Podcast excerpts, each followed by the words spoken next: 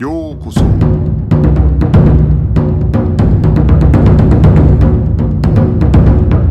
Eu sou o Gustavo e você está ouvindo o Budocast.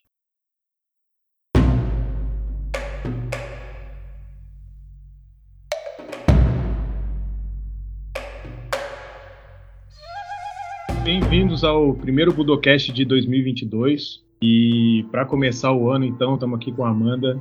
Amanda que está tendo a experiência incrível aí de estar no Japão, treinando judô numa universidade japonesa, né? Acho que esse é o sonho de muita gente. Então, vai ser muito legal poder gravar esse episódio para conversar um pouco com ela sobre essa experiência que ela está tendo aí no Japão, né, Amanda? Muito obrigado aí por ser aí e participar desse, desse, primeiro Budocast de 2022. Ah, um maior prazer aqui, como a gente já falou anteriormente, né, poder falar sobre judô, sobre Japão, sobre estudo, e aí é, é uma coisa que me traz muito prazer e muita motivação. Então, é um grande prazer a oportunidade aqui de poder estar falando sobre isso. Então, para a gente começar, eu acho que seria interessante você contar um pouco a sua trajetória no judô, acho para os ouvintes poderem entender como é que foi o seu início no judô e tal, até chegar nesse momento que você está aí no Japão. Bom, é, meu início no judô foi, é, foi bem curioso, inclusive eu escrevi um texto recentemente aqui para uma professora da universidade sobre isso. É, eu iniciei o judô aos seis anos e, e, na escola, na época, né, eu estava no prézinho, as meninas faziam balé e os meninos faziam judô. E aí eu fui numa aula de balé, olhei para aquilo e falei, não é para mim isso aqui não. E aí um dia passando pelo dojo, né, eu vi os meninos fazendo aula de judô, eu vi eles fazendo uma série de exercícios, uma série de movimentos, e eu falei, nossa, é, é, eu acho que é isso que eu quero fazer. E aí eu entrei em contato, né, falei com meus pais, eu tinha seis anos, mas eu,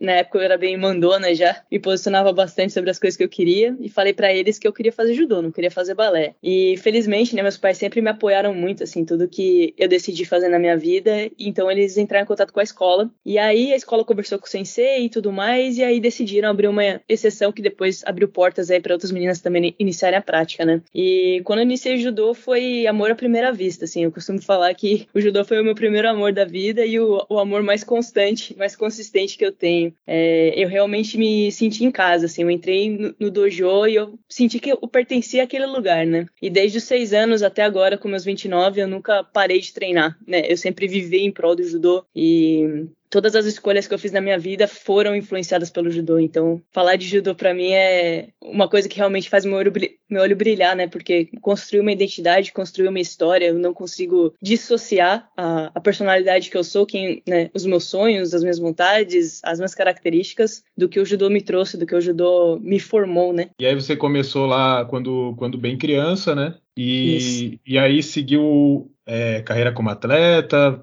depois foi fazer universidade? Como é que foi isso aí? Uh, eu comecei a competir ali quando eu já tinha, acho que sete anos, mas era bem amador, assim. É, e aí, quando eu fiz oito, acho que o sensei entrou em contato comigo e falou: oh, você quer começar a competir? A gente começa a fazer treino na academia também, né? Que esse sensei tinha, o sensei Trajano, ele dava aula na escola e tinha academia dele também. E aí eu comecei essa vida competitiva, né? E eu não, nunca tive muita separação de carreira de atleta e carreira acadêmica, porque eu sempre vi as duas coisas como uma coisa só. É, inclusive, o sensei falava, né, que como a gente era judoca, a gente tinha essa responsabilidade de ser exemplo em tudo que a gente fazia. E eu não sei se isso foi uma coisa que era naturalmente minha ou se foi algo que o judô realmente é, desabrochou, mas eu comecei a levar muito a sério as coisas que eu fazia, né? Eu já tinha, eu queria ser exemplo, porque eu falava, não, eu sou judoca, eu tenho que ser exemplo. E aí eu comecei realmente a ter notas boas e tudo mais, e é, depois de alguns anos na escola até consegui bolsa de estudos, né? Em função do judô, em função da, das notas e tudo mais. E aí quando eu fui para a universidade, eu fiquei um pouco dividida porque eu queria dedicar minha carreira de atleta, mas ao mesmo tempo eu queria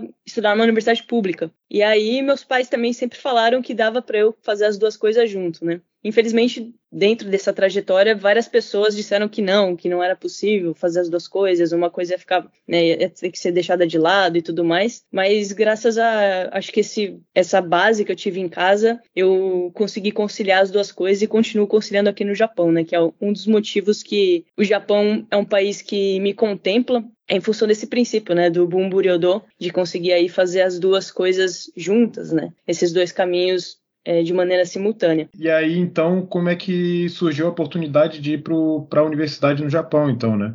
Você estava, então, unindo essas duas coisas, né? O treino e o estudo. Né? É, é, até interessante porque a história do judô é muito isso, né? O, Sim, sim. Shihan, é. ele, era, ele era um acadêmico, né? Ele estudou, se não me engano, a Universidade de Tóquio foi a primeira universidade, pelo menos em, em formato de universidade, né, do Japão. Uhum. Ele, ele se graduou e, e, ele tem uma relação muito próxima com toda a parte de, educacional do Japão.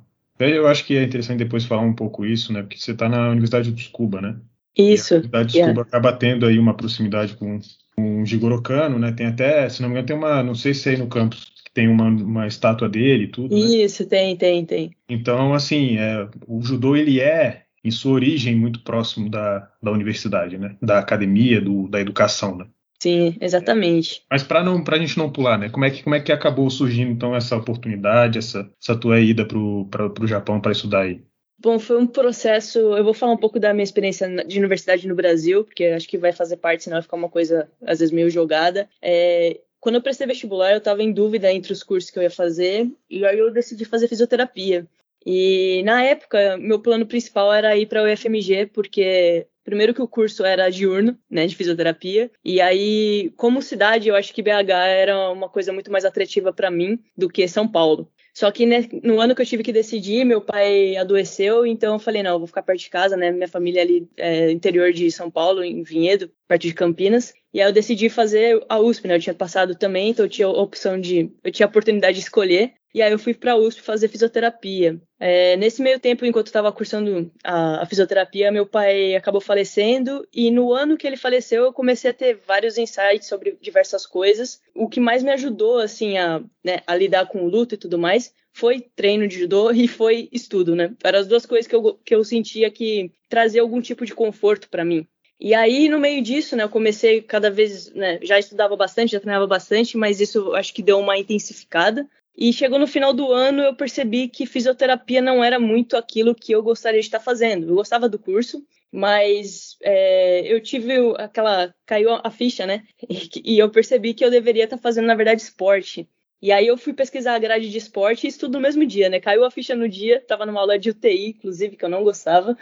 E aí eu comecei a pesquisar qual que era a grade de esporte na USP, fui ver como que é o processo de transferência, tal, me informei, tranquei o curso na fisioterapia, troquei de curso, fui para esporte e aí, eu sempre tinha escutado sobre a Universidade, a Universidade de Tsukuba, né? Justamente por causa dessa tradição com o, o Kano Sensei, é, e também porque Tsukuba é uma universidade muito forte no judô, né? Internacionalmente, assim, tem muito atleta de ponta que tá aí no circuito internacional competindo, que é aqui da Universidade de Tsukuba. E aí, quando eu vi que a EFE tinha essa parceria com o Tsukuba, eu falei, nossa, né? É, é algo de se pensar.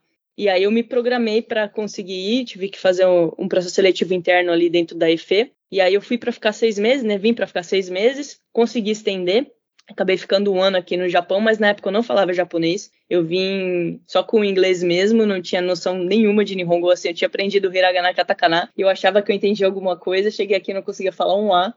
E foi uma experiência muito, muito diferente do que eu tô tendo agora, né? E aí eu retornei para o Brasil, porque eu tinha que né, me graduar, graduei, e depois eu consegui vir para cá pela bolsa do MEXT, né, para fazer o meu mestrado. Aí já foi uma pegada bem diferente, né? Mas de todas as vezes que eu vim para cá foi por intermédio da USP, né? E justamente porque eles têm essa parceria. Então, é, a universidade sempre esteve no intermédio aí, facilitando um pouco, né? Não facilitando no sentido de ficar mais fácil, mas é, direcionando, eu acho, né? Ficar um pouco mais específico.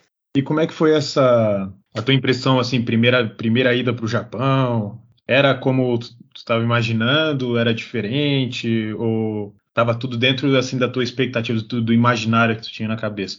A, a, primeira a primeira ida com a bolsa foi foi a primeira vez que você foi para o Japão ou você já tinha ido antes alguma vez? Não, foi a primeira vez. Eu, todas as vezes que eu vim para cá, é, foi vinculado a algum tipo de, de bolsa de estudos daqui, né? E aí, quando eu vim, eu não sei exatamente que expectativa que eu tinha. Eu acho que a imagem que eu, que eu tinha de Japão é que, assim, eu ia treinar muito e eu ia passar os fins de semana tipo, viajando, porque eu tinha uma impressão que era meio que Europa, sabe? Você pega o trem e você vai viajar. e na época eu recebi a bolsa da JASO, né? Ela é inferior à bolsa do Next. Então, e viajar no Japão é muito caro, né? Na verdade, as coisas no Japão é muito, são muito caras. Embala é, é muito caro, né? É, eu tinha a impressão que era uma coisa meio Europa. Eu nunca fui para Europa, mas assim, do que eu escutava, né? Aquela coisa de pega o trem e você tá em qualquer lugar. Então eu tinha essa imagem. Só que quando eu cheguei aqui, é, eu não falava Nihongo, As pessoas quase não falavam inglês também, então eu não conseguia me comunicar e a primeira semana foi muita confusão. Eu me perdia toda hora, eu não sabia fazer nada. Eu não conseguia ir ao mercado, eu não conseguia pedir comida. E eu lembro que as pessoas me perguntavam ah, como é que tá o Japão e tal. E eu falava, ah, tá tudo legal, não sei o que. Só que por dentro eu tava falando, o que que eu vim fazer aqui, né? A primeira semana foi essa sensação. Foi, nossa senhora, onde então, que eu vim?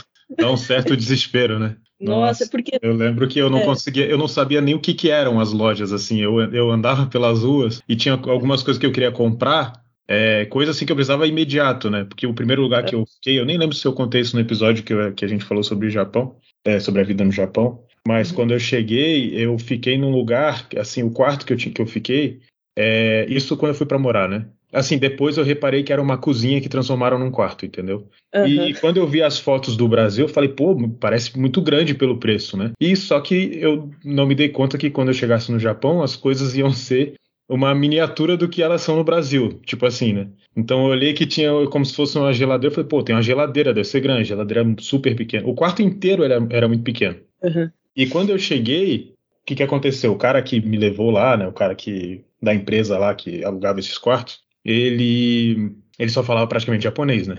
Então assim, uhum. ele foi me buscar, ele foi me encontrar na, na saída de uma estação e aí, tá, eu, eu, praticamente não conseguia me comunicar com ele. Quando eu cheguei no, no quarto, o quarto não tinha colchão. Era tipo assim, um tablado de madeira, né? Uhum. E aí eu perguntei para ele, é, sim, mas cadê o, né, cadê o colchão, né? Onde é que eu vou dormir? E ele, não, não tem colchão. Você tem que conseguir um futon, alguma coisa para botar em cima. E aí eu falei para ele, sim, mas tem algum lugar aqui perto para eu tem uma loja, alguma coisa aqui perto para eu poder comprar isso? Ele falou, não. e aí eu fiquei meio, caramba, o que eu faço? Aí eu fiquei com aquela cara meio de, né, putz, o que, que eu faço? Aí ele falou assim, ah, eu tenho ali um futon usado lá no meu, na minha van, você quer? Eu falei, quero. Eu não tinha nada, né? E aí ele me deu um é. futon, assim, com uma mancha, parecia aquela cena de crime, assim, de, de, de seriado, né? Uhum. E aí, então, o meu primeiro dia foi tentar ou achar um futon, ou achar um lençol, ou achar, né? Porque eu não tinha nada. Eu falei, tem que cobrir isso com alguma coisa, sei lá. E eu andava pelas ruas, eu não, não sabia o que, que eram as lojas, sabe? Uhum. E aí, quando eu achava uma loja de coberta, de coisa assim, é, eu não sabia o que era um Don Quixote na época. Então, quando eu uhum. encontrava uma, uma loja que era de, de roupa de cama, sei lá, alguma coisa assim, era sempre umas lojas super caras, meio finas, assim, sabe? E eu olhava e falava, meu Deus, eu não tenho dinheiro para pagar isso. Será que tudo aqui no Japão é esse preço?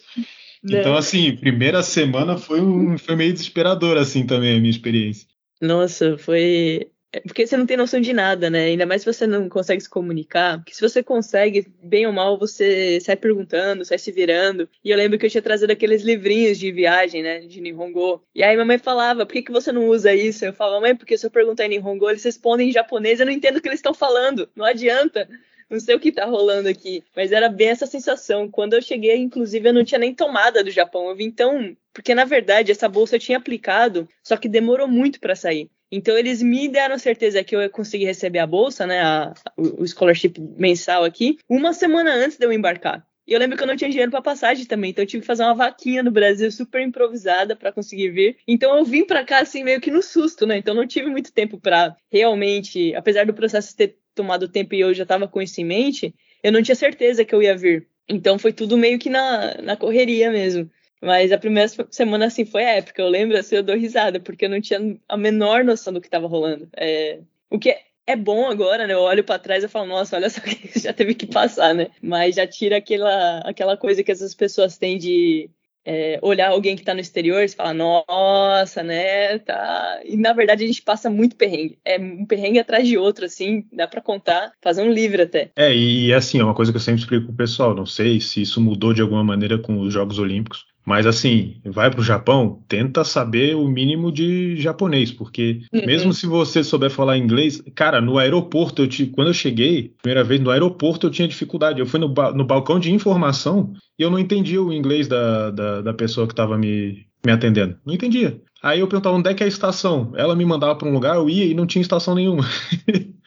Quando eu achei a estação, já estava fechado o guichê que eu precisava trocar o negócio lá do passe JR. Deu um trabalho danado para resolver. Os, os, atendentes lá, que eu, de uma da, dos guichês do, da estação que estava funcionando, de maneira geral, os, os, atendentes não sabiam falar inglês, falavam mal e porcamente. Quando eu me vi, eu tava com cinco, seis japoneses ao meu redor tentando me explicar o negócio, sabe aquela coisa?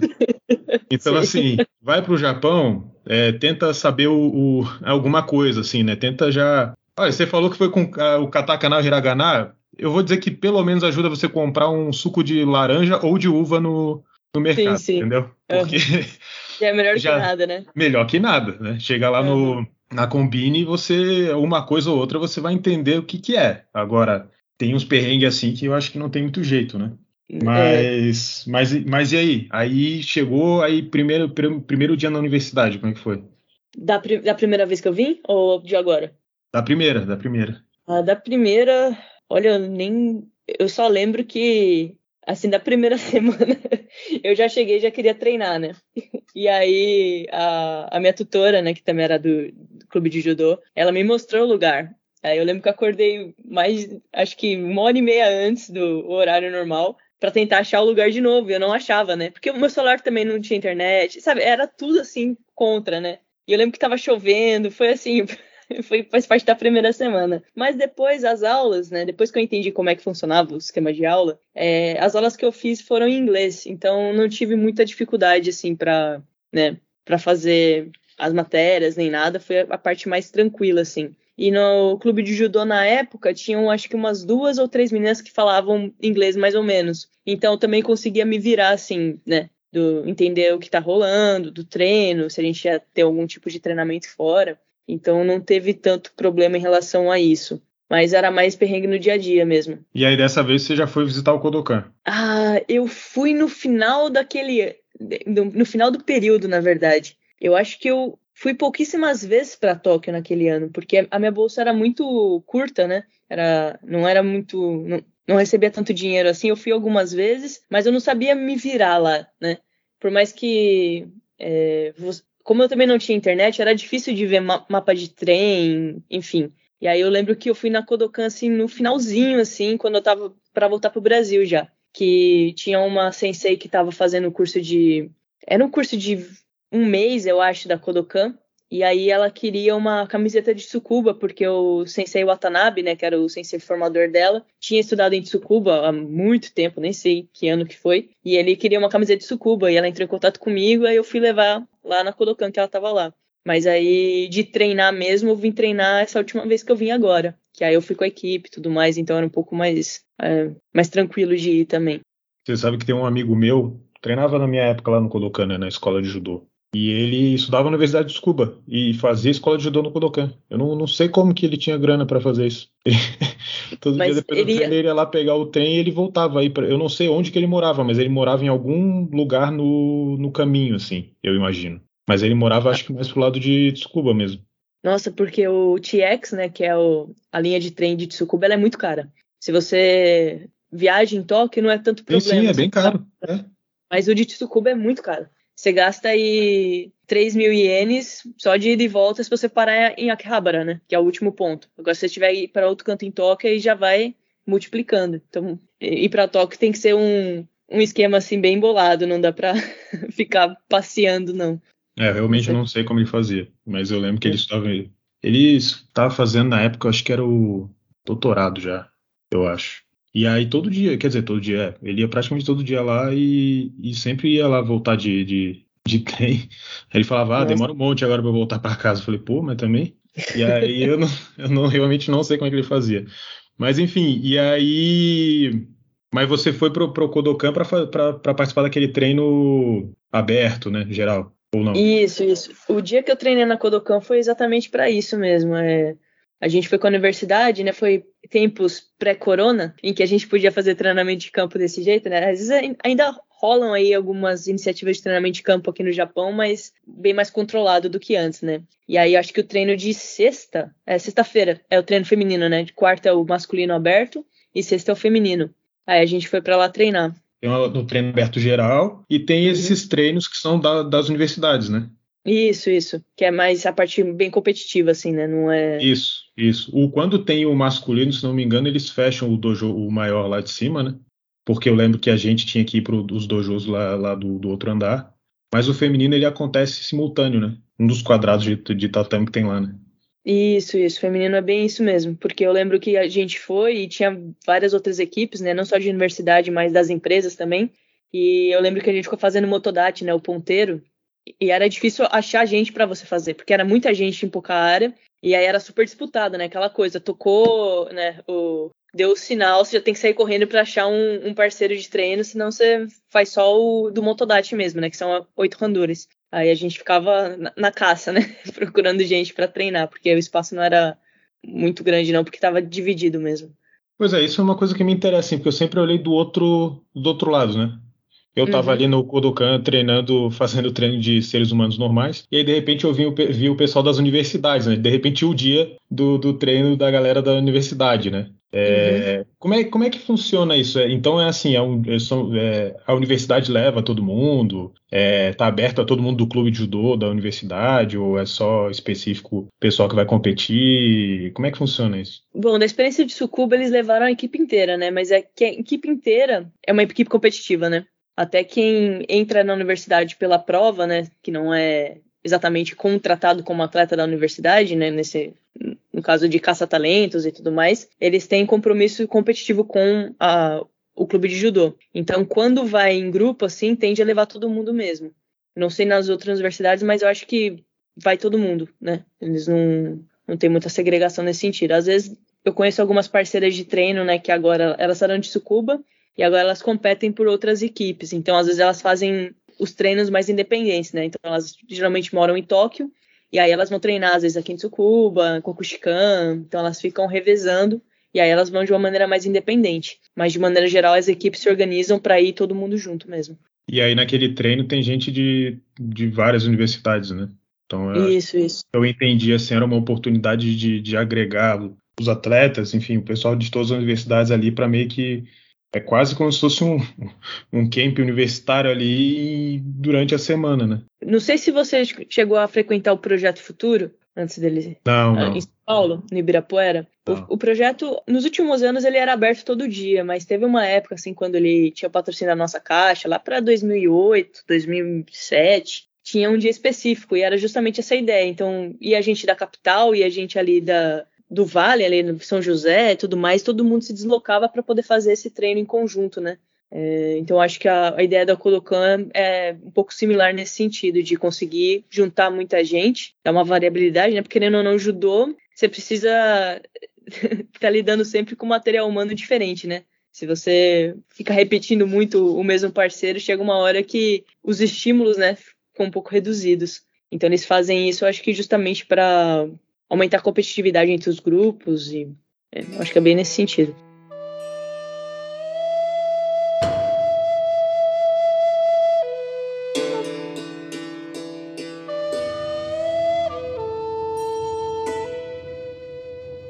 Como é que funciona lá o, o, clube de judô, então? Quem, quem tá fazendo treino lá é o Sensei Okada? Isso, a, aqui em Tsukuba, né, o Sensei Okada agora ele tá como Sensei principal, é, até acho que no ano que eu cheguei aqui em 2019, o Ono, o Takahashi, Takahashi? Como é o nome dele? Pera, esqueci agora. Mas é o Ono que é, não é o Ono Shohei, né, que é o mais famoso do judô agora atual, mas era um que lutava muito com o Iliades, né? Ele era o sensei e aí ele foi para outra universidade, né? E aí quem tá como principal agora é o Okada. Aí tem o Masti, que ele é técnico da seleção japonesa feminina, né?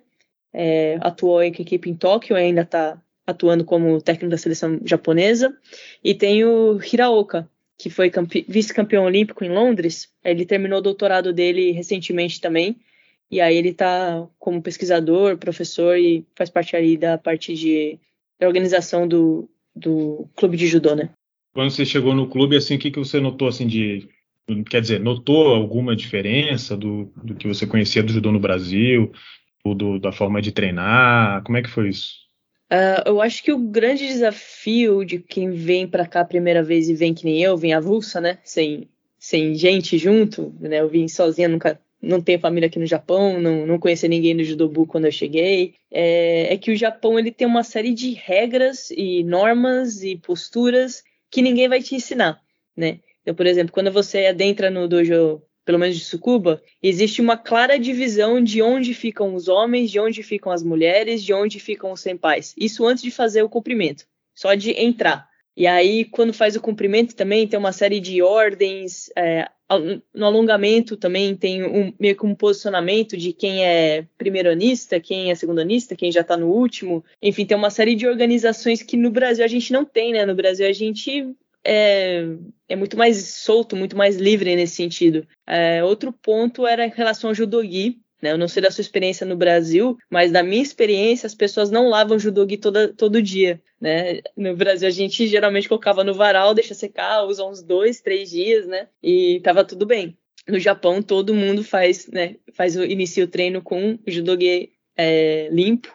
Relação a sangue também, é, no Brasil, às vezes você corta a boca ou corta o dedo, você continua treinando, ninguém para, a não ser que seja muito sangue. Aqui no Japão, em função né, de não sujar o judogi do próximo, você tem que obrigatoriamente parar e né, estancar o sangue e tudo mais. Então tem uma série de coisinhas assim que parecem que são pequenas, mas quando você chega aqui de, de primeira viagem, assim, tem que prestar muita atenção nessas coisas, nesses códigos, porque ninguém vai chegar e vai né, pegar na sua mão e vai te ensinar. Você tem que meio que ler o ambiente. Do treino, assim, eu tinha não sei exatamente qual era a imagem que eu ia ter de Japão em relação a treino, porque foi há alguns anos, né? A primeira vez que eu vim, e eu já tenho, como eu tô aqui há, há um certo tempo, eu já acostumei com as coisas aqui, mas eu acho que eu tinha uma impressão de que as aulas seriam mais didáticas. E na verdade, treino na universidade, ninguém te ensina nada, né? A gente, inclusive recentemente, a gente não tem nem mais o alongamento no começo, a gente já começa no Ticome, aí quando é época competitiva aí tem o Speed Ticome, faz uma parte de Neoase e já vai pro Andoni, mas não tem aquela parte de ah, vamos agora ensinar como entra o Ultimata, né? Então é um treino bem treino assim, não é uma aula, né? Muito Randori, né? Eu acho que a característica principal aí do, do treino japonês é que é, é muita luta o, o, treino é isso, né? Não, não existe é, algum tipo de abordagem diferente, né? No Brasil, às vezes, a gente tinha alguns treinos que a gente chamava de treino físico técnico, colocava alguns componentes de, sei lá, flexão de braço, é, alguma coisa de pilometria e faz o nagikomi, alguma coisa nesse sentido. E aqui no Japão, basicamente, é, é randori, né? Não tem muito, muita diferença disso. E assim, no, no, na Kodokan, pelo menos, é, tem alguns que você estava falando dos códigos, etc, etc. Uma coisa que eu reparo lá é que só pode usar judogi branco, por exemplo, né? Uhum. Outra coisa que eu reparo é que, por exemplo, as meninas, elas que são faixa preta, elas usam aquela faixa preta com aquela listra branca, assim. Né? Sim, sim. É, isso no judô, enfim, na federação, tudo isso já não, não, não é mais assim, né? Na uhum. Universidade de Sucuba, eles têm alguma preocupação se o judogi é branco ou azul? É, como é que como é que como é que eles veem esse tipo de coisa? Não é, não, não tem, né? Ou eles não. seguem esse modelo assim do mais antigo? Eu acho que só a Kodokan, pelo menos, é que os lugares que eu, que eu fui treinar, né, que eu vou treinar quando a gente sai de Tsukuba, eles são locais que têm um aspecto mais competitivo, né? Então, o judogi sempre tem gente de judogi azul, judogi branco. A faixa tá cada vez mais raro ver aquela faixa com a lista branca. Então já vai aderindo um pouco o modelo assim mais internacional de competição mesmo. Aí Kodokan, né, quando a gente, quando a gente foi para lá, a gente foi de judogi branco, mas a, a faixa não era uma preocupação. E aí eu não sei se existem alguns outros dojos, né, que são um pouco mais tradicionais, ainda preservem esse, é, essa tradição mesmo do judô, né? Mas a grande maioria aqui, pelo menos do que eu tenho de experiência, eles é, não têm essa inflexibilidade com relação à cor ou tipo de faixa. É, um é eu sei que no Japão ainda tem algumas competições que é só judogi branco, né? É, e aí mas, a gente assim, usa mas, a faixa. Mas eu digo, eu digo assim, mesmo em termos de, de treinamento do diário, né? Não tem essa preocupação uhum. né? na universidade. Não, na universidade não. Mas existem essas competições, né? Até competições é, grandes aqui do Japão, eles ainda mantêm né, a faixa branca, a faixa vermelha. Existem, às vezes ainda arbitragem, às vezes são três árbitros. Existem algumas coisas que ainda não, não mudaram tanto. E como foi também assim chegar e conhecer o clube de judô na Universidade de Cuba? Assim, é, eu fico pensando, eles têm alguma coisa nesse sentido de entender o histórico por trás do clube de judô? Eles guardam um pouco ainda isso ou assim não, é uma coisa que é irrelevante para o clube de judô por lá? É uma coisa mais interessada assim no, no agora, como é que vão, vão desempenhar nas, nas, competições? Ou existe assim, o dojo certamente não é o dojo lá de não sei quantos anos atrás, né? Uhum. Mas eles ainda guardam assim, deve ter alguma coisa lá, um, um, uma caligrafia japonesa num, num, num shodô, num, ah, quadro lugar. Deve ter alguma coisa, as, as pessoas olham e falam assim, ó, oh, isso aqui foi fulano que fez, ou isso aqui tá, foi guardado de não sei quanto tempo. Tem alguma coisa nesse sentido ou não? Então, até tem os shodôs, mas não tem muito essa parte explicativa, né? Do que eu tive mais contato com é, parte histórica, é, parte mais tradicional assim do judô, eu comecei a ter no mestrado, né? Porque o meu mestrado é na parte de judô coaching, então eu tenho diversas matérias sobre judô. E aí o Okada ou o Sensei Masti que vão sendo os mediadores aí para introduzir alguns conceitos, é, estabelecer algumas discussões. Eu não sei como é que é na graduação, né? Quem é da HQC, como é que é exatamente a grade deles. Eu acredito que eles também tenham contato com isso, mas não é algo que a gente faz no clube de judô, né? É uma coisa meio paralela ali com a universidade, mas que não. Por exemplo, a gente não, sei lá, chega mais cedo no treino para ter um tipo de lecture sobre alguma coisa relacionada à parte histórica, alguma coisa nesse sentido, até onde eu sei. É porque a Universidade de Tsukuba, aí você me corrige se eu estiver errado, né? Mas como a Universidade de Tsukuba ela é relativamente nova, assim, né? 1970 e pouco. Mas ela vem de uma tradição muito antiga, né? Porque as, todas as instituições educacionais que precederam, né? Então é uma história aí que, do que eu conheço, né? Vem lá de 1870 e tal, assim, né? Uhum. Então tem a Shirangaku, aí depois vem a Koto Shirangaku, que aí Jigoro Kano foi diretor tanto uhum. da Koto Shirangaku, depois quando virou Tóquio, o Koto Shirangaku ele também era ele ficou vinte e tantos anos sendo diretor, né? Depois depois aí depois vai virar a Faculdade de Arte e Ciências de Tóquio, etc, etc, até chegar na Universidade de Tsukuba, né? Então, assim, acredito que até por isso tem essa estátua do Sensei Jigoro Kano aí, né? Eu não sei de quando é a estátua, não sei se, se você chegou a ver, tem escrito na estátua de quando ela é, né? Mas imagina. Tem até escrito, mas eu não vou lembrar exatamente agora. É... Mas você sabe se foi só de, depois que já estava como Universidade de Tsukuba ou se é mais antiga? Ou não, não... Eu acho que foi só quando ela realmente é, se tornou Universidade de Tsukuba, né? Porque na verdade antes ela era em Tóquio, né? Tóquio Sim. Imperial. Sim. E aí quando ela veio para cá, que eu acho que eles construíram a estátua. Mas eu é. acho que na, no campus de Tóquio tem uma estátua mais antiga então eu diria que é até um, um, reconhecimento desse histórico, né? Da universidade. Sim, sim. Sim. Então é, tem, um, tem um, um, caminho antigo com o judô, né, a Universidade de Cuba, né? Então por isso que eu, assim, eu se fosse da, da Universidade de Cuba, eu teria um, um, grande orgulho de fazer parte, né? Sim, eu imagino que também é uma coisa que talvez você sinta, né, nesse sentido também, dessa tradição histórica que venha, né, do, do judô, assim, de todo esse tempo, né? Dessa, dessa relação próxima, né, eu diria até. Sim, inclusive, né, acho que principalmente porque aqui no Japão, se você fala com qualquer japonês, ele, é, a pessoa com certeza vai saber o que ajudou. Bem ou mal, ela sabe o que ajudou. E como eu, eu fui criada no Brasil, eu sentia muito um certo deslocamento, porque as pessoas não entendiam que era judô, elas achavam que era karatê, elas achavam que era qualquer outra coisa e não tinha nenhum conhecimento mínimo de nada, né? E quando eu vim para Tsukuba, né, é, Japão de maneira geral todo mundo sabe o que, eu, o que eu tô fazendo aqui, né? Todo mundo entende minimamente. E o reconhecimento que o Kano Sensei tem aqui é, é emocionante, assim, como judoca, né?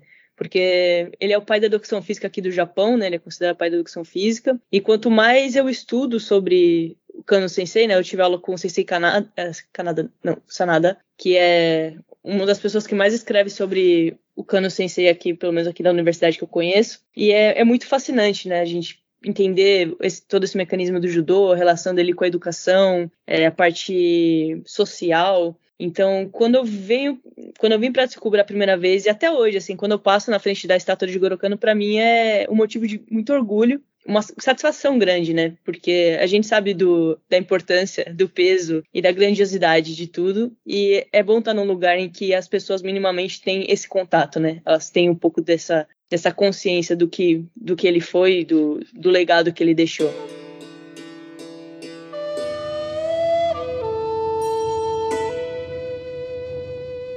Bom, e como funciona o clube de judô, então? Assim, vamos dizer, ele é para todo mundo da universidade, tem horário para cumprir, tem que ir um mínimo de vezes na semana. O pessoal faz só o treino do, do treino mesmo de judô, tem que ter uma outra uma preparação física em outro, outro horário? Como é que funciona essa, vamos dizer assim, a conciliação do, da, do estudo na universidade com o clube de judô? Que assim, na verdade, até seria interessante explicar essa coisa dos clubes universitários, né? Fora o clube de judô, como é que foi chegar na universidade e, e pelo menos eu imagino que dê para conhecer que existem outros clubes, né? Eu vendo de fora, é porque eu nunca estudei uhum. na universidade japonesa, né? Mas eu uhum. lembro quando eu passava às vezes na frente, porque eu morava muito perto da Universidade de Waseda, né? Então tinha uma época que eu passava na frente da, univers... na frente da universidade e tinha o pessoal quase que, vamos dizer, chamando pessoas para os clubes e tal, né? Claro que eu imagino que num clube de judô muito reconhecido, não, não sei se tem, tem a necessidade de convidar uhum. gente para o clube, né? Mas eu lembro Sim. isso, né? O pessoal chamando um monte de clube de um monte de coisa diferente, assim, né? Claro que você foi muito focada aí para o clube de judô, né? Como é que funciona essa conciliação, né, do, do clube da, do estudo com o clube de judô ou qualquer clube no caso? Bom, é, quando eu vim para cá, eu já assim que eu entrei em contato com a universidade, eu já coloquei, né, um interesse com o judô. Então eu já vim para cá meio direcionada para o clube de judô, tanto que a minha tutora ela era do, do clube de judô, né? Foi a pessoa que resolveu a papelada para mim quando eu cheguei e tudo mais. E aí o que acontece? É, o judô, né? Vou falar do clube do judô principalmente. As pessoas que estão dentro do clube de judô, elas já têm um contexto, né? Já têm uma prática. Então não é muito alguém que quer iniciar o judô ou faz meio que por hobby e fala, ah, vou entrar no clube de judô. Isso não, meio que não existe, porque se você faz parte do clube de judô, você tem que cumprir pelo menos dois treinos por dia, né? Às vezes quando a gente está em período letivo, né, com muitas aulas e tudo mais, geralmente eles fazem um treino de, de, corrida às sete da manhã e depois de tarde tem um treino de judô. Só que a gente, por exemplo, hoje é domingo aqui no Japão, né? A gente treinou hoje. então não tem muito, né, realmente é para quem tá numa pegada assim um pouco mais de se tornar atleta, tem um objetivo competitivo. Porém, o judô, diferentemente de alguns outros clubes, ele é bem receptivo de, de forma geral né? É, existem alguns clubes que não aceitam estrangeiros aqui na universidade, né? Ou que tem alguma certa resistência, que tem algum, né, um processo aí de aceitação um pouco mais complicado. E o judô, em função dessa didática, né, dessa dinâmica do sensei do Kano Sensei, eu acho que eles têm essa questão de tentar agregar pessoas diferentes também, tanto que antes do, da pandemia a gente recebia muita equipe internacional aqui para treinar, né? Então nunca teve muito problema. É bem, bem tranquilo uma equipe internacional vir para cá, não na atual circunstância, né? Mas antigamente era bem aberto, assim, de forma geral. Só que você tem que cumprir com essas obrigações, né? Que é estar tá sempre presente nos treinos. É, na atual circunstância que eu tô, eu sou pós-graduando, então eu não tenho obrigações para com o judobu, né? Teoricamente. Então o treino eu vou é, voluntariamente. Eu não tenho a necessidade de ir. Claro que eu, eu vou todo dia porque eu gosto, mas é, é, é, um pouco diferente. Mas quem é estudante da universidade, né, tá ali fazendo a graduação, eles têm que cumprir tudo, e mesmo se, sei lá, eles estão doentes ou estão machucados, eles têm que cumprir o horário de treino. Então, eles têm que estar tá lá para fazer o UREI e, inicial e o final, e tem uma série de é, obrigações que têm que ser cumpridas. Com relação à conciliação né, do, de estudo com os treinos, a maior parte das aulas elas ocorrem num período que não não vai dar conflito com o horário de treino. Então, geralmente, como eu falei, né, os treinos físicos, quando a gente está em período letivo, eles começam às 7 e o primeiro período de aula é a partir das 8h40. E a gente tem aula, na verdade, até 6 e 15 é, só que o, o, período 5 e 6, é, dentro da educação física, não são períodos que são muito preenchidos. Né? Tem poucas matérias, só para quem realmente quer fazer uma matéria, sei lá, de linguística, alguma matéria que não faz parte do Taiku, que acaba pegando uma matéria que vai entrar em conflito com o horário de treino. Então, essa parte eu acho muito interessante, na verdade, porque quando eu fiz minha graduação no Brasil, era muito conflitante, porque o meu clube, né, que não era um clube universitário, né, porque no, no Brasil o esporte universitário, infelizmente, é extremamente amador, é, o horário do meu clube não batia com o horário da universidade, então eu tinha que inventar uma série de coisas, e era uma correria conseguir conciliar tudo, né. E aqui, bem ou mal, você consegue fazer tudo bem feito, né, e sem muito problema com essa questão da grade. E aí, dentro da, do Budokan, né, existem algumas salas, né, alguns dojos que ficam na parte inferior, né, que a gente treina no segundo andar. E no primeiro andar existe aula de judô para iniciante ou para quem né, quer aprender o judô, e aí é uma dinâmica mais leve, né? É, sei lá, acho que são duas ou três práticas por semana, aí tem clube de aikido, tem clube de karatê, tem até acho que de kickboxing, tem alguma coisa do tipo, mas é uma parte mais recreacional, né? Não é tanto é, não faz parte dessa, dessa ideia de formar atleta. Bom, e aí, então, partindo para outra parte, né? A parte do, da academia mesmo, o estudo, as aulas. Uhum. É, que diferenças que você encontrou aí no, no, no Japão para o que você tinha de experiência aqui no Brasil? Uhum. Eu queria saber. E também, aí já, já, já que a gente falou bastante da primeira vez que você foi, né? E aí você comentou que foi muito diferente uma segunda vez agora, tendo a chance de saber mais a língua, né? É uhum. como que saber mais a língua também te ajudou nesse sentido e até no aspecto de, de aproveitar mais né, a vivência no, no Japão. Sim. Bom, é, experiência com a graduação, né? Eu vou primeiro comparar a primeira vez que eu vim para cá. O que eu mais gostei da aula do Japão, além desse fato de eu poder conciliar treino com os meus estudos sem ter dor de cabeça, sem ter que fazer milagre, é, era o fato de que as aulas aqui no Japão elas tendem a durar uma hora e quinze. Então, no, no Brasil, né, eu, eu, me formei na USP, a gente tinha às vezes dias que a gente tinha aula integral, e às vezes uma única matéria eram quatro horas de aula. E eu achava isso absurdo, porque você cansa e você não consegue mais prestar atenção. E às vezes o professor, em vez de sintetizar, ele tenta utilizar esse período e fica aquela coisa repetitiva, né? Que às vezes você não sai do lugar. Não todas as matérias, né? Tinha matéria que era bem aproveitada, obviamente. Mas eu sentia que é, podia ser encurtado. E aí, é, aqui no Japão a gente, eu tinha aulas aí de uma hora e quinze e eu tinha um currículo, né, uma possibilidade de currículo muito mais diversa do que eu tinha na USP. Na USP eu tinha muita matéria obrigatória para cumprir dentro da parte de educação física, então sempre todas as minhas aulas eu fazia né, vinculadas a, ao meu programa de graduação. Aqui no Japão é mais livre. Eu cheguei a fazer aula de pintura, fiz aula de linguística, fiz uma aula que era evolução dos vertebrados, Então, assim, foi muito diverso. Foi, assim, é, uma possibilidade de fazer coisas diferentes. Não que seja melhor ou pior, mas existia essa possibilidade de fazer isso aqui. É, com relação às aulas do mestrado, eu, é difícil eu poder falar alguma coisa, porque eu não fiz mestrado no Brasil para poder comparar as aulas. É, mas eu acho bem interessante que eles aqui têm vários programas, né? Então, eu faço parte do Taiko, né, na parte de educação física. E só que eu tenho o, o, meu núcleo, né, que é a parte de judô. Apesar que agora eu tô meio que na fisiologia também, mas não vou entrar muito em detalhe com isso agora. Mas aí eu tenho que cumprir é, os créditos de acordo com isso, com o laboratório que eu faço parte. E aí existe uma série de matérias que são específicas pro judô ou para budô, enfim. Então você consegue deixar um pouco mais específica a formação. Existem algumas mais gerais, obviamente, mas é, eu, eu acho bem interessante a grade de maneira geral. Só que outra coisa também é que a gente tem a pandemia, né? Então, uma grande parte das minhas aulas são on demand ou elas são online. Existem algumas que são presenciais, mas para mim as aulas on demand são muito boas, porque as aulas são todas em Nihongo. E aí o fato de um professor fazer um upload né, de um vídeo e dos slides permite que eu estude no tempo que eu acho necessário. Então, principalmente no primeiro semestre que eu estava aqui, né, no,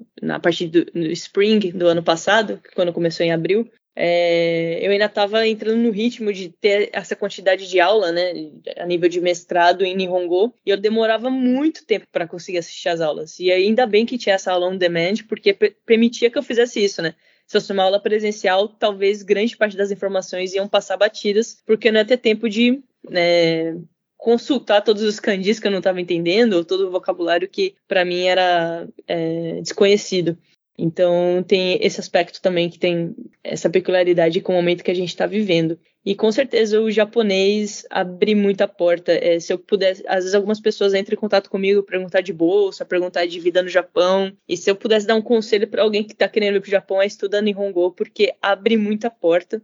E às vezes você não precisa né, nem ter uma qualificação tão excelente assim, mas só o fato de você ter um Nihongo, que você consegue se comunicar, você consegue trabalhar com isso, você consegue um trabalho decente, né? Ou você consegue é, ter algum, algum tipo de vaga, você consegue conquistar alguma coisa nesse sentido.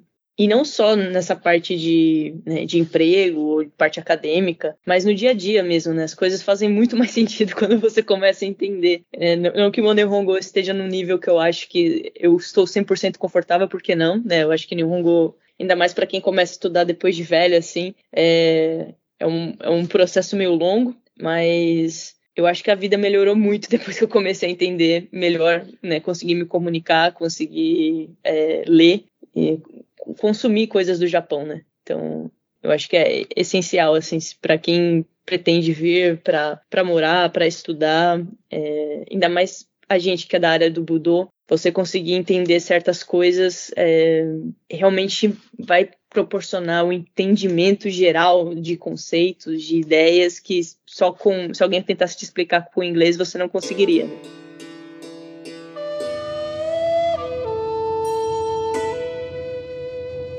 Como mudou a sua visão sobre o judô antes de ir para o Japão, antes de ter essa experiência morando no Japão, treinando no Japão, conhecendo, né? E hoje, o que que, que, que essa experiência no Japão mudou? Não precisa ser uma grande mudança, não precisa ser, mudar completamente a sua visão sobre o judô, não é isso que eu quero dizer. Mas como isso abriu a sua cabeça para entender o judô de outras maneiras que talvez antes você não conseguisse perceber. Pergunta Pergunta difícil. É, justamente, é porque agora eu tenho que relembrar a minha percepção de judô há anos e das vezes que eu vim ao Japão, né? Porque a primeira vez era eu tinha uma impressão, hoje, né, você começa a se acostumar com a, com a vida aqui, com a rotina aqui, as coisas que antes eram estranhas passam a ser normais, né? Mas é quando eu, eu, quando eu que... cheguei, eu lembro que todo templo que eu orava, tudo para mim era incrível. Sabe aquela sensação? É. Eu cheguei, uhum. tudo para mim era diferente, era incrível, tal e tal. E aí, já no algum, alguns meses, ah, isso, esse, essa sensação ela foi mudando um pouco, né? E eu percebi, aí eu só fui perceber isso depois que eu voltei, né? Como no final eu já olhava as coisas com uma certa normalidade, né? Uhum. E, e, aí depois que volta fica aquela, putz, agora eu tô com uma baita saudade de, daquilo tudo é. lá, né? Exatamente. Então eu, eu, entendo completamente a ideia de que depois de um tempo as coisas vão se vão se não é não é não é diminuindo as coisas, não é que elas se tornaram menos interessantes, uhum. mas ela, é que elas começam a fazer parte da, da sua vida, né? Ela, elas fazem parte da sua rotina, daquilo que você conhece, né? Do, do, seu universo, né? Deixa de ser uma coisa estranha ou diferente ou, né? Ou surpreendente uhum. no sentido de algo que eu nunca vi, para ser algo que passa a fazer parte da sua vida, né? Uhum. É, para mim é, é, curioso porque às vezes que eu vim todas, né, eu, eu vim como Ryugakse, depois eu vim para fazer um curso que eu fiquei só um mês né, antes de me graduar, e agora aqui no mestrado é, sempre foram processos muito árduos, muito complicados, assim, principalmente nessa última vez, antes de eu vir para cá, eu tive esse choque de cultura, assim como você falou, né? Quando eu cheguei ao Brasil, falei, nossa senhora, né? Que deu aquele baque. E eu amadureci muito de acordo com a cultura daqui, eu acho, porque essa última vez que eu vim, eu vim, claro, a idade também tem esse seu peso aí nesse aspecto, a experiência também pesa, mas eu não até hoje, mesmo que eu já esteja acostumada com uma série de coisas, com uma série de padrões de cultura, enfim, é, eu sinto uma coisa dentro de mim assim quando eu, eu paro assim, às vezes eu olho assim o céu, o horizonte, e tem um, um, lado meu que fala, nossa, a gente tá no Japão até hoje, assim, eu sinto isso todo dia, assim, dá aquela, aquela luzinha, sabe, que acende, porque... De realmente... repente vem na cabeça assim, caramba, olha onde é que eu tô. É, é isso. É, nossa, eu tô no Japão, sabe, rola isso bastante. Mas eu, a minha percepção com o judô é que é, mudou muito, assim. Eu não tinha pretensão de seguir área acadêmica antes de eu vir para cá, na verdade. E quando eu vim para cá, que eu vi a possibilidade de fazer as duas coisas juntas, e foi o que me motivou e que me motiva hoje a pensar em uma carreira acadêmica, justamente pela possibilidade de poder viver judô todos os dias, né? Que talvez se eu fosse trabalhar, sei lá, no escritório, alguma coisa assim, isso não, não fosse uma possibilidade, ou seria uma possibilidade um pouco mais difícil, um pouco mais distante. Então, acho que se eu pudesse falar minha visão de judô, eu que sempre fui parte da competição, hoje a minha maior meta, talvez, ou a minha, meu maior, minha maior dádiva dentro do judô é poder estar tá fazendo, praticando todos os dias e vivendo isso todos os dias. né? Antes eu, eu pensava muito na competição e tal, e eu ainda tenho esse aspecto competitivo, ainda participo de competição e tudo mais, mas eu não trocaria é, o estilo de vida que eu posso levar aqui em função do judô por, por nada, né? E isso para mim é, é muito satisfatório. Porque às vezes as pessoas perguntavam, ah, mas com corona é, não, tem, não tem, vai ter competição próxima, como que você vai manter motivado, ou existe algum tipo de conversa nesse sentido. Na verdade, a minha motivação não, não depende de algum tipo de competição, não depende de algum tipo de resultado, né? É um, é um processo que eu gosto de me aperfeiçoar todas as vezes, todos os dias, procurar dar o meu melhor. E eu, esse ano, faço 30 anos e as minhas parceiras de treino ficam, nossa, mas você não tá cansada, você não, né? E eu falo, não, eu tô na minha melhor fase e ainda nem, né? Tô, tô ainda a caminho dela, né? Ainda não cheguei ainda no, no meu ápice. E eu acho que essa visão veio muito aqui no Japão mesmo, né? Com essa possibilidade de conciliar uma carreira acadêmica, uma carreira esportiva e de estar num lugar que o judô se faz muito presente, né? Como eu falei, a gente tem a estátua do Jigoro Kano, tudo aqui me remete à cultura japonesa ligada ao judô, né? Então, eu acho que se fosse falar um aspecto que foi mais é, de maior mudança da primeira vez que eu vim para cá e até hoje, assim, eu acho que foi essa visão. É, uma coisa que, uma das coisas, né, que mudou para mim, né, e aí eu, eu queria saber a tua opinião depois que eu falar, uhum. para ver se a tua experiência é um pouco a mesma, né, que me lembrou muito quando você falou que no Japão, quando você fala de judô, as pessoas sabem o que é, né? Uhum. Na verdade, é o que uma das coisas que mudou para mim foi entender o judô dentro de um universo de comunidade, não exatamente como a gente enxerga no Brasil. Eu vou explicar isso mais ou menos. Uhum. No Japão, eu reparei que era muito difícil conseguir ter uma amizade com um japonês. Não sei, talvez não. É, assim, eu não estava fazendo universidade, o, a minha, o meu universo de comunicação maior com os japoneses, assim, na minha rotina diária era o treino na Kodokan, mas é, o que eu fazia de estudo mesmo era um colégio de línguas que tinha gente de vários lugares, né? Uhum. E era para mim era muito mais fácil, por exemplo, eu fazer amizade com um espanhol que tinha uma proximidade muito mais do meu jeito, vamos dizer assim, como brasileiro, do que com um japonês. Inicialmente também muito por causa da língua, né? Então, por uhum. exemplo, tinha um, tinha, um, tinha um cara que eu conhecia que ele treinava comigo lá no Kodokan, e às vezes a gente pegava o trem juntos, né? E no início eu não, não, não, conseguia falar direito com ele em japonês. E eu queria, com ele, treinar o meu japonês. Eu pensei, bom, é uma oportunidade que eu tenho aqui de treinar meu japonês. Né? Porque a gente pega o, o trem junto para quando eu saía de noite pra, do, da aula e eu ia direto pro, pro, pro, pro Kodokan. Quando eu chegava numa estação ele estava lá, geralmente, né? Porque a gente tinha alguma coisa de grade de horário parecida. E aí eu tentava hum, falar com ele em japonês, ele me respondia em inglês. Então esse era o primeiro problema. Porque ele não uhum. queria ele queria que eu entendesse, ele não queria, entendeu? Para ele não era um processo, né? De, de, E ele era muito envergonhado, assim, né? Eu acho. Uhum. E a maior parte das pessoas que eu conheci eram um pouco, assim, mais introvertidas, assim. Muita gente que uhum. treinava comigo no Kodokan, eu não sabia que gostava de mim até praticamente a minha última semana lá. E de repente o cara tava assim, caramba, como que você vai embora? E eu assim, caramba, mas esse cara nunca apareceu e deu bola para mim, sabe? Uhum. E, e ao mesmo tempo, por exemplo, tinha um senhor que treinava lá com a gente, que ele devia ter já 70 e poucos anos, assim, né? A Kodokan tem um pouco isso, né? Porque uhum. o treino lá não é da escola de judô, não é um treino.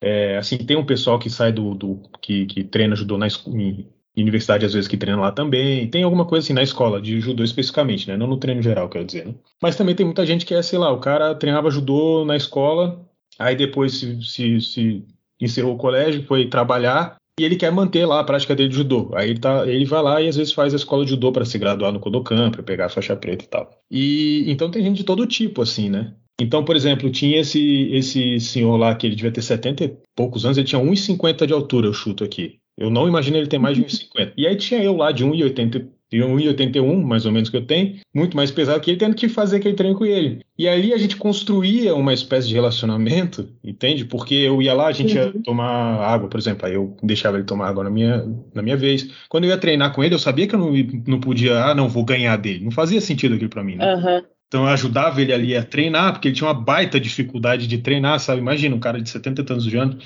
70 e tantos anos, 1,50, fazendo tudo, tentando fazer aquilo tudo que a gente fazia, né?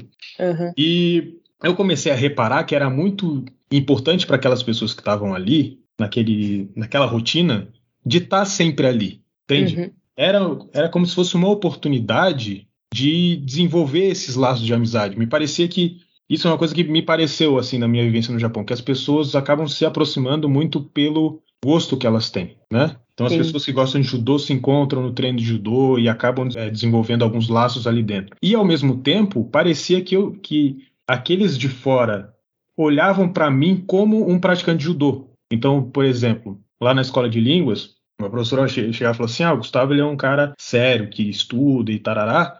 Aí falava, por exemplo, assim: Ah, mas é claro, ele treina judô.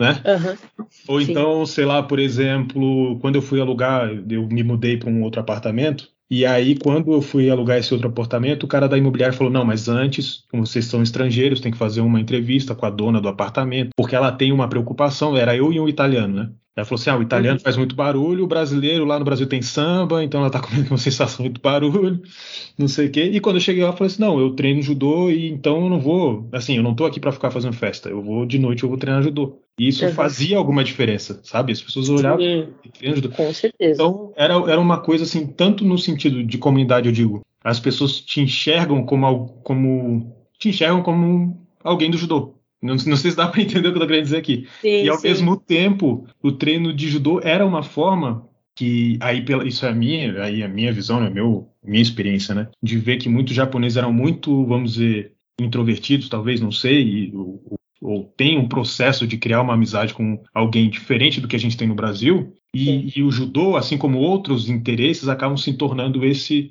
esse elemento agregador, né? Para as pessoas ali quebrarem o gelo, terem uma coisa em comum e que elas vão construindo ali um, uma relação, né? Então esse eu via o judô assim com claro, né, que a gente vai ter um senso de comunidade mesmo no Brasil, né? Você encontra aqueles seus colegas de treino, você conversa com eles, desenvolve aquela amizade, sai para fazer alguma coisa e tal, tal. Mas no Japão parecia uma coisa diferente, parecia que era uma coisa mais integrada, talvez seja a palavra Sim. que eu tô tentando achar aqui, mais integrada com a vida em comunidade de uma maneira geral. Não sei se é um, se você enxergou alguma coisa nesse sentido também. Com certeza. É, eu acho de todos os estrangeiros que eu conheço aqui do Japão, de todo mundo que eu converso, ninguém tem amizade com japonês. E as minhas amigas, minhas melhores amigas são japonesas, né? E são do judô, claramente. E eu sempre falo para quem quer vir para o Japão, se possível, tentar adentrar algum tipo de clube, justamente por conta dessa possibilidade, né, de você construir uma relação, você construir uma identidade de grupo dentro de um contexto, né, e até, inclusive, eu estudei isso em linguística, é, quando eu fiz a matéria lá em 2016, que era como que você constrói, né, que é Communities of Practice, que chamava, que é, na verdade era no caso de linguagem, mas mesmo dentro do judô a gente tem uma linguagem própria, né, é, seja ela verbal ou não verbal.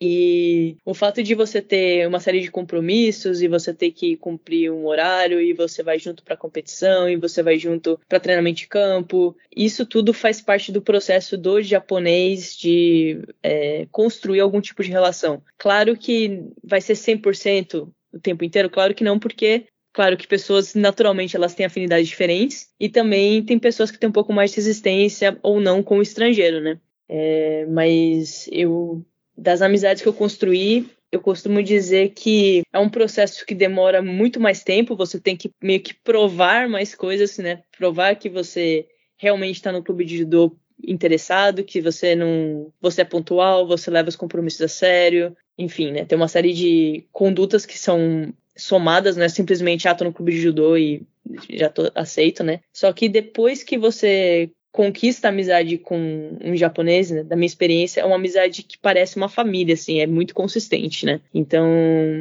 até quando eu voltei pro Brasil, eu sentia falta, né? Porque as amizades que eu tenho aqui no Japão, que nem são muitas, eu tenho, assim, dá pra contar na mão, assim, as pessoas que eu tenho de amizade por aqui, mas é, são pessoas que estão comigo o tempo todo, né? E às vezes no Brasil eu senti um pouco falta disso, dessa, dessa lealdade que eu percebi aqui. E com relação à sociedade de maneira geral, é, é muito gostoso quando alguém me pergunta o que, que eu faço aqui no Japão e eu falo que eu estou fazendo mestrado com judô, porque todo mundo tem um maior respeito por isso, né? É, o fato de você estar tá estudando, de você estar tá treinando e todo mundo minimamente sabe que o treino de judô é, é, muito exigente, né? Então as pessoas realmente elas têm respeito, elas te admiram por isso, é, tem um reconhecimento. E no Brasil às vezes eu falava que eu estava estudando, que eu estava treinando, a pessoa, ah, mas você só faz isso da vida, sabe?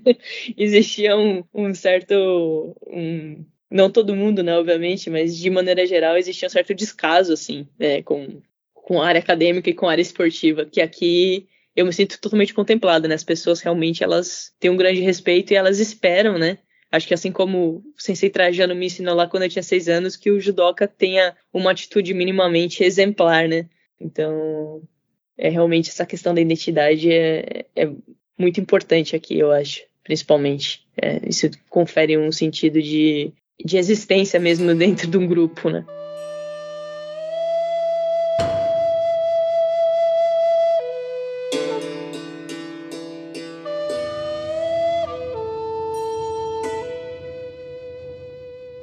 Essa coisa de, de levar as coisas de uma maneira séria, né? No Japão, eles dão muito valor a isso, né? De você ter seriedade Sim. nas coisas que você faz. É, eu lembro quando tem, tem, um. O cara que morava comigo, né? Eu vou falar e nunca vai ouvir o Budocast mesmo, ele é italiano. Mas no nosso último, quando a gente estava indo embora, a gente foi. Até porque o, o, visto de todo mundo encerrava mais ou menos na mesma época, né? É, o visto de, de período que podia ficar estudando é o mesmo. Então, todo mundo que ficou até o final acabava que o visto ali se não tiver, procurasse outro caminho, né, para ficar, o visto encerrava mais ou menos junto. Então todo mundo, todo mundo acabou mais ou menos a escola na mesma época, né? Eu lembro quando a gente estava indo embora, o que acontece? Ele, ele era cozinheiro, né? Então ele trabalhava num, num restaurante lá e fazia escola de línguas, né? E em um determinado momento ele, ele cansou. Basicamente foi isso. Ele cansou de estudar japonês, ele não aguentava mais. E o visto que ele tinha de estudante era basicamente para ele continuar lá. Ficou um pouco assim, né? Porque, uhum. De fato, né, estudar japonês não é fácil, né? E, e, e, às vezes eu acho que dá tipo é tipo um, sei lá, um burnout, assim, né? Kanji, Sim. e assim, na escola de línguas era todo dia, era, sei lá quantos, 20 kanji, era, era, era, bem puxado, né? Então ele, em algum momento ali, ele falou assim, ah, eu vou no meu, na minha, no meu, no meu ritmo aqui, mas aí ele já não ia mais direito para as aulas, né? Ele começou a levar o suficiente só para ele conseguir manter o, o, o visto dele ali. O visto. Uhum. Aí, no, quando a gente encerrou, a gente foi lá para buscar certificado, essas coisas, né? Na, na, na, ali, tipo, no escritório ali da entrada da, da escola, né? Quando chegamos nós dois juntos, né? E a sala de. O, as mesas dos professores era logo atrás do balcão da pessoa que ficava na, na secretaria. Então ficavam os professores ali atrás umas mesinhas e tal, fazendo as coisas dele, tinha uma parede com os livros e tal, e tinha essa pessoa logo na, na, na, na entrada, para enfim, para pegar certificado, etc, etc. Quando a gente chegou é, para pegar as coisas, as professoras, os professores, ah, Gustavo, vem cá, tarará, me chamaram lá, me deram uhum. uma camiseta da, da escola para eu, eu, levar, me deram um negócio de origami lá que também tinha da escola lá, perguntaram, ah, o que, que, você vai fazer depois aqui? E não sei o que, ah, vai para onde? Ah, vai para Na época, né, eu ia morar na Alemanha, né, logo, logo na sequência. Ah, vai para Alemanha, como é que vai ser? Que tá, e ficamos lá de papo. O meu amigo, eles também conheciam ele. Uhum. assim, ficou lá na frente, ninguém nem, nem deu, assim, nem deu bola para ele, entendeu? Mas uhum. não era assim, entendeu? Do tipo, ah, fulano não, não vem nas aulas, não tá interessado, não, né? Foi meio assim, né? Aquilo para mim, claro que tinha algumas indicações disso ao longo do ano, né? De uhum. que eles não estavam muito satisfeitos, né, com o, com o, número de vezes que ele ia, com a, com a dedicação dele, vamos dizer, né? Ele repetiu lá o, algumas vezes alguns níveis e tal. Tanto é que ele não, não pegou, no final das contas, o certificado dele final. Pegou só o, uhum. até onde ele foi, né? Mas ali para mim ficou muito claro, assim, né? A diferença, né? Então, tipo assim, ó, fulano ele vem, ele, ele faz, tarará, pô, me, me tratavam super bem. Ah, não, o outro, ah, ele não é um cara sério, né? Uhum. E aí meio que nem, nem, nem, conversaram com ele, né? E ele até ficou meio brabo, assim, depois, ah, tu vê os professores? É, mas tu não vinha na aula, né? Tu fazia tudo de qualquer jeito. Né? Exato. Né? Então, assim, no Japão eu via muito isso, assim, né? Do tipo, é, eles falavam muito, ah, fulano é uma pessoa séria, né? Isso, uhum. isso, Madime, é, Então, assim, é, no Japão eu vejo muito isso, né? Você é. existe uma, um reconhecimento de quando você se aplica a fazer alguma coisa, né? Sim, e não é só em relação a professores, né? Porque às vezes no, é, a gente tem a impressão que só os professores que vão estar notando isso, mas uh, eu acho que inclusive as amizades que eu tenho, eu consegui ter essa amizade, as amizades que eu tenho hoje, né? Justamente em função dessa postura. E elas admiram isso. Elas falam: nossa, que legal, né? Você tá aqui, você tá treinando e você tá estudando. E, e cria esse vínculo, né? Que às vezes no Brasil não era tão necessário assim para você, sei lá, ter amizade com alguém. E aqui parece que é meio que um minimamente um pré-requisito. E elas falam, né? Ah, Amanda, você é mais japonesa do que a gente, você é samurai. E elas falam algumas coisas nesse sentido, porque elas realmente dão valor para isso, né? E eu acho que esse aspecto foi algo que me trouxe identidade com o Japão, apesar de que eu sou estrangeira, apesar de que eu nunca vou ser reconhecida como, é, de fato, obviamente não sou japonesa, mas a gente sabe que existem uma série de barreiras aí culturais e étnicas, né? Mas de certa forma me trouxe um aspecto de identidade, porque uh, o meu estilo de vida e as coisas que eu almejo aqui são coisas bem valorizadas, né? Então, com certeza, essa questão do gambatê, né, dessa cultura do, do esforço, eles valorizam muito, assim, eles têm, eles dão muito suporte para isso, né? E faz muita diferença também. Que... Assim, dentro da minha compreensão, que é mais do que um reconhecimento do resultado, é um reconhecimento do esforço. Então, sim, sim. só você tentar falar japonês, você já ganha uns pontos ali. Pode ser que o seu japonês não seja maravilhoso, Uhum. Mas se, se, eles observam, não, ó, ele está tentando, ele está buscando, existe ali um reconhecimento só do esforço que você empenha naquilo que você está fazendo, né? Que Sim, às vezes em outros certeza. lugares é uma coisa de reconhecimento do resultado, né? Essa pessoa ela me é. trouxe o resultado, ela, tá, ela tá, ah, então tudo bem, né? então se ela me trouxe o resultado, legal. E no Japão eu via muito isso do esforço, é, do reconhecimento do próprio esforço em si, sabe?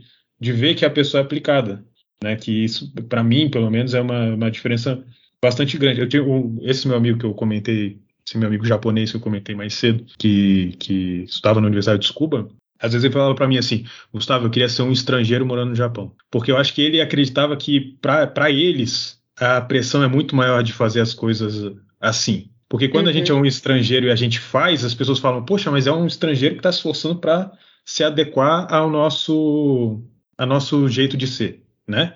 Então uhum. existe um, um reconhecimento do esforço ali, justamente por isso. Quando é um japonês, aí teoricamente você já tem que saber, né? Você não tem o, ah, aquele espaço para erro, sabe? Aquela coisa.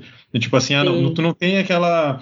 Ah, não, tudo bem, ele é um estrangeiro, ele está se esforçando para tentar. Não, ele, ele já tem que saber, porque ele é japonês, né? Então, às vezes ele Sim. me fala assim, pô, sabe, eu queria ser um. Queria ser um estrangeiro morando no Japão, não queria ser um japonês morando no Japão. Eu achava isso muito engraçado. Mas uhum. eu entendia, né? Pelo menos eu entendia dessa forma, né? Do tipo, é, como eu sou japonês, eu já tenho que saber. Eu não posso, eu não tenho o meu. Margem para erro, né? Isso, a minha margem para erro é muito, ela é quase inexiste, né? Porque eu já tô aqui. Isso. E aí quando ele talvez olhando um, um estrangeiro tentando e recebendo reconhecimento para aquela tentativa, né? Poxa, olha só, esse cara, né? Ele, ele, ele tem uma margem de erro maior e também um reconhecimento pela tentativa maior. Eu imagino na cabeça dele. Né? Sim, então, sim. É, Realmente tem. Eu acho muito interessante essa, essa coisa, né, do, do, do, esforço, né? Claro que, obviamente, que o resultado também vai trazer reconhecimento, né? Sim, mas, mas acho que, é, você... principalmente é, é, é, o esforço, né? Eu, eu também sinto isso aqui, assim, as pessoas, de, só delas perceberem que você está tentando, você já tem, né, um, um respaldo aí, um, uma certa, você consegue cativar ou, sei lá, conseguir algum tipo de admiração, mesmo quando você só tá simplesmente tentando, né? E não sei se é uma coisa da cultura ocidental que a gente é muito é, voltado para o resultado, né? E às vezes você, as pessoas não valorizam tanto o processo do que está sendo feito, ou não sei se é só uma perspectiva, né? Também, mas aqui eu, eu realmente acho que é, é, toda essa, tudo que você falou, né, do, do quanto que você está se esforçando, do quanto que você está se dedicando, do quanto que você está tentando, isso faz bastante diferença. Até na, quando eu fui fazer a, a prova de entrevista do mestrado, eu achei que, na verdade, as redações iam ser o meu maior problema, né? Só que chegou na entrevista, eu lembro que eu dei uma travada, assim, né? Porque na minha cabeça eu ia só apresentar o projeto de pesquisa e, de repente, o sensei fez uma, uma pergunta para mim que eu não entendi o que ele estava falando. Mesmo, não entendi a frase. Eu tava nervosa também tudo mais. E tudo em Nihongo e falando, né? Porque às vezes quando você consegue ver um texto, alguma coisa, você consegue deduzir algum kanji, entender o significado, mas e aí eu, eu acho que ele percebeu que eu tava tentando tanto explicar que ele deixou por, por aquilo mesmo, sabe? Então, é, eu acho que isso pesa bastante por aqui mesmo. Às vezes, às vezes palavras que são a, a pronúncia igual com significado diferente que me pegavam muito. Sabe aquela é. coisa? Porque no kanji, é. ainda olha, é kanji diferente, né? Quando a pessoa é. fica meio, peraí, mas é isso mesmo que tá... é, é, é difícil, né? Perdida, é. Bom, então é isso. Muito obrigado, Amanda, por ter participado desse Budocast. Acho que foi muito rico e, e tenho certeza que, que os ouvintes do Budocast vão gostar. E muito obrigado mais uma vez por ter participado. Eu que agradeço a oportunidade, Gustavo. Então é isso, ficamos por aqui com mais um Budocast. Não se esqueça de se inscrever aí nas nossas redes sociais. Ficamos por aqui e até a próxima.